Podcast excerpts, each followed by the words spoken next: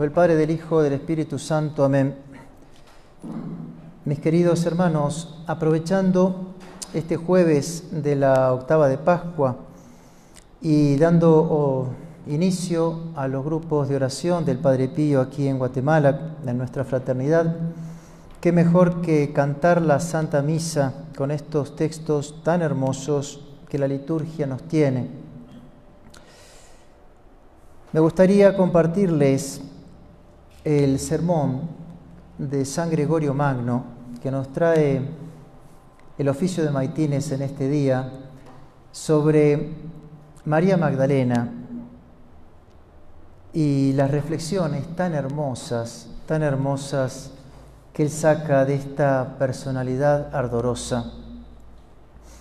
Así nos dice el santo María Magdalena, que en su, su ciudad había sido una mujer pecadora, amando la verdad, lavó con sus lágrimas las manchas de sus pecados y se cumplió la voz de la verdad, por la que se dice, se le han perdonado muchos pecados porque mucho amó. Y así, y así, la que antes, pecando, había permanecido en su frialdad, después, amando, estuvo fuertemente abrazada. Luego que llegó al sepulcro, no encontrando allí el cuerpo del Señor, creyó que se lo habían llevado y lo participó a sus discípulos, los cuales, dirigiéndose allí, vieron y creyeron que era así como la mujer les dijo. Acerca de ellos se escribe inmediatamente después, volvieron los discípulos a su morada. Y luego se agrega, pero María estaba en pie fuera del sepulcro llorando acerca de lo cual debemos considerar cuán grande sería la actividad del amor que se encendió en el corazón de esta mujer, cuando al ausentarse los discípulos, ella no se apartó del sepulcro del Señor. Fíjese entonces, ya como San Gregorio va al fondo del alma de nuestra santa cuán grande sería la actividad del amor que se encendió en el corazón de ella.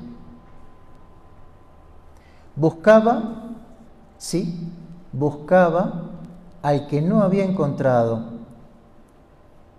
Buscándolo, lloraba y encendida del fuego de su amor. Se abrazaba entonces en deseos de ver al que ella creía que se habían llevado. Y así sucedió, que entonces lo viese solo ella, la única que se quedó para buscarlo, porque, porque la perseverancia es la virtud de las buenas obras. Así lo dice la verdad, la verdad encarnada.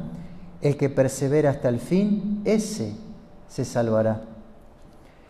Llorando pues María, se inclinó y miró el sepulcro. Ciertamente había visto ya vacío el sepulcro, ya había publicado que se habían llevado al Señor.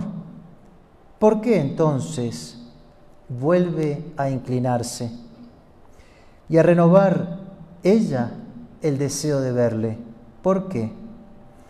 Porque al que ama no le basta mirando una sola vez, porque la fuerza del amor aumenta los deseos de buscar.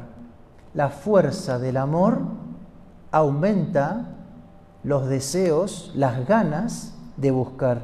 Y efectivamente, primero le buscó y no lo encontró. Perseveró en buscarle y le encontró. Sucedió que con la dilación crecieron sus deseos y creciendo consiguió encontrarle.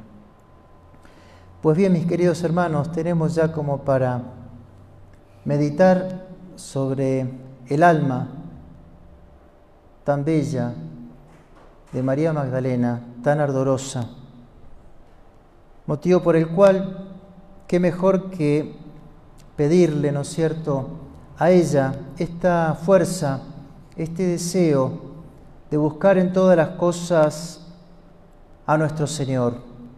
El Padre Pío, hablando sobre ella, en una ocasión dijo, la Magdalena no habría amado tan ardientemente a Jesús si Él no le hubiera perdonado tantos pecados, pero Jesús no habría podido perdonárselos si ella no los hubiera cometido.